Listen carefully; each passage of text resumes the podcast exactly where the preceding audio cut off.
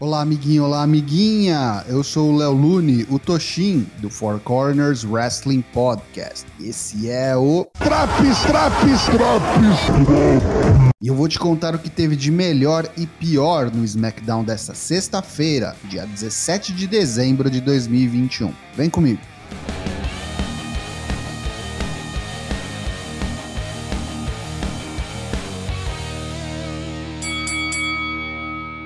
O show começa com um vídeo recap dos acontecimentos da semana passada entre Sami Zayn, Paul Heyman e Brock Lesnar.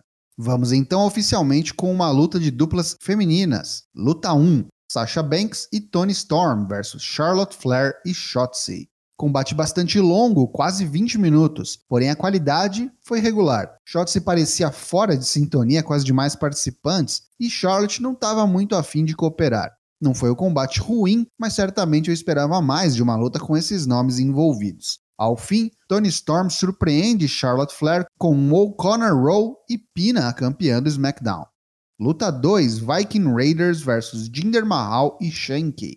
A luta começa durante o comercial, o que diz muito sobre o quanto a WWE valoriza sua divisão de duplas. Shank é até que bem ágil para os seus 2 metros e 16 de altura. Os Rios dominam boa parte do combate até o esperado momento do hot tag para Ivar. Ele despacha Jinder e quando Shank recebe o tag, é recebido com uma ofensiva dupla e um splash da terceira corda de Ivar, que encerra o combate a favor dos Viking Raiders.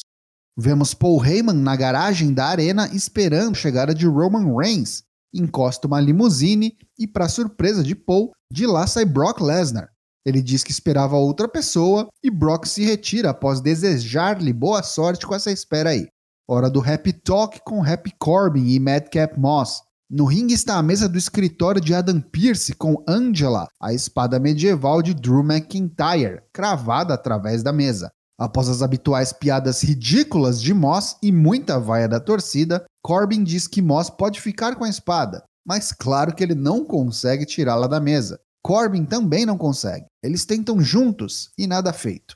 Chega Drew McIntyre, que pergunta se eles estão tendo problemas de performance. Ele expulsa os palhaços do ringue na base do tapa e, sem dificuldade, retira a espada da mesa.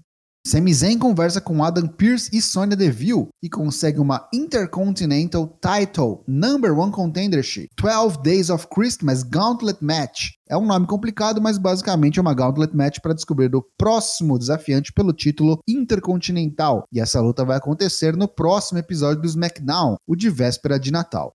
Luta 3: Ridge Holland acompanhado de Sheamus versus Cesaro. Antes mesmo do início do combate, Cesaro é atingido pelas costas com o porrete de Ridge Holland. Voltamos do comercial e Cesaro está todo enfaixado na região do abdômen, onde foi atacado, mas diz que está ok para início oficial da luta.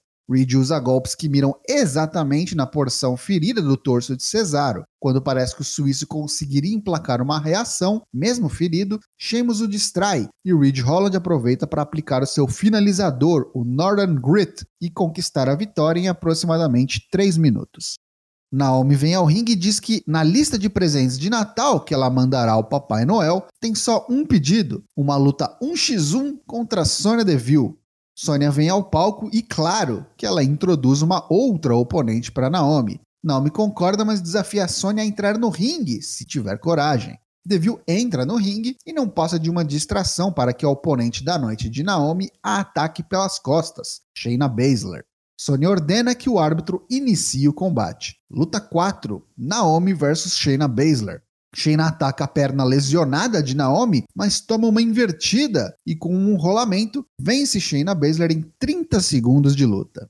Corbin e Moss dão entrevista e Corbin diz que no Day One, Drew McIntyre vai perder para Madcap Moss. O pobre coitado Moss manda um sorriso amarelo que não esconde sua preocupação.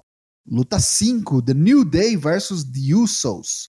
Complicado é a gente estar vendo a luta do pay-per-view já no semanal, né, dona WWE que nunca muda. Dito isso, as lutas entre essas duas duplas são sempre boas, e essa não foi diferente. King Woods estava especialmente inspirado e mandou muito bem com golpes contundentes e muito bem executados. Jimmy é distraído por Woods e Kofi aproveita para encaixar um certeiro Trouble in Paradise, vitória da New Day. Voltamos a Paul Heyman na garagem e desta vez sim, Roman Reigns chega à arena. Heyman e o campeão universal vêm ao ringue, os Usos unem-se a eles. Roman diz que já disse isso e achou que tinha sido bem claro. Ele não gosta quando seus primos perdem. Mas eles são família e superam qualquer coisa juntos, pois são do mesmo sangue. Mas Paul Heyman não. Roman volta a perguntar a Paul: Posso confiar em você? Você sabia que Brock retornaria no SummerSlam? Que Brock estaria no Madison Square Garden? Que a suspensão de Brock Lesnar seria findada? E a mais importante das perguntas: você é um consultor especial da Bloodline ou um porta-voz de Brock Lesnar? Paul diz que não está protegendo Brock Lesnar de Roman, mas sim está protegendo Roman Reigns de Brock Lesnar. Reigns abraça Paul, diz que o ama e agradece por sua honestidade, pelos 40 anos de serviço à sua família, e então o demite. Roman inicia uma saída do ringue, mas volta e dá um Superman Punch em Paul Heyman. Os Usos pegam duas cadeiras e preparam o concerto com o corpo inerte de Paul. Antes que a desgraça aconteça, chega Brock Lesnar. Brock calmamente vai até o ringue até que os impacientes Usos correm até a rampa e são recebidos com um clothesline e dois F5s. Lesnar entra no ringue, toma algumas cadeiradas de Roman nas costas, mas mesmo assim consegue aplicar um F5. Após a explosão da torcida, um segundo F5 no campeão universal encerra o SmackDown. Pontos positivos deste SmackDown de 17 de dezembro. Basicamente, o main event, que nem luta foi. Muito bom ver o desenrolar da história entre Paul Heyman e a Bloodline, que finalmente ganha novos capítulos. Brock também tá mega face com a torcida, hein?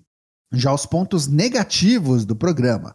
O combate inicial de tags das mulheres foi bem estranho. Pessoal errando movimentos básicos, uns botes bobos. Parece que faltou química, ensaio ou combinar melhor os spots da luta, já que sabemos que todas as participantes são boas wrestlers. Toda a bobagem envolvendo Happy Corbin. Pelo amor de Deus, matem essa gimmick logo. Apesar do bom combate entre New Day e Usos, ficar queimando cartucho com luta que vai acontecer no próximo pay-per-view é uma situação bastante da dose, viu? Complicado. Esse SmackDown leva nota 4 de 10. E aí, tá curtindo os drops do SmackDown? Não perca também as edições do Raw, NXT 2.0, Dynamite e Rampage. O Four Corners entra de férias agora no fim de dezembro e voltamos no dia 27 de janeiro. Fique ligado e participe do Valadares Best of the Year Classic. O link tá aqui na descrição. Nos vemos em breve e tchau!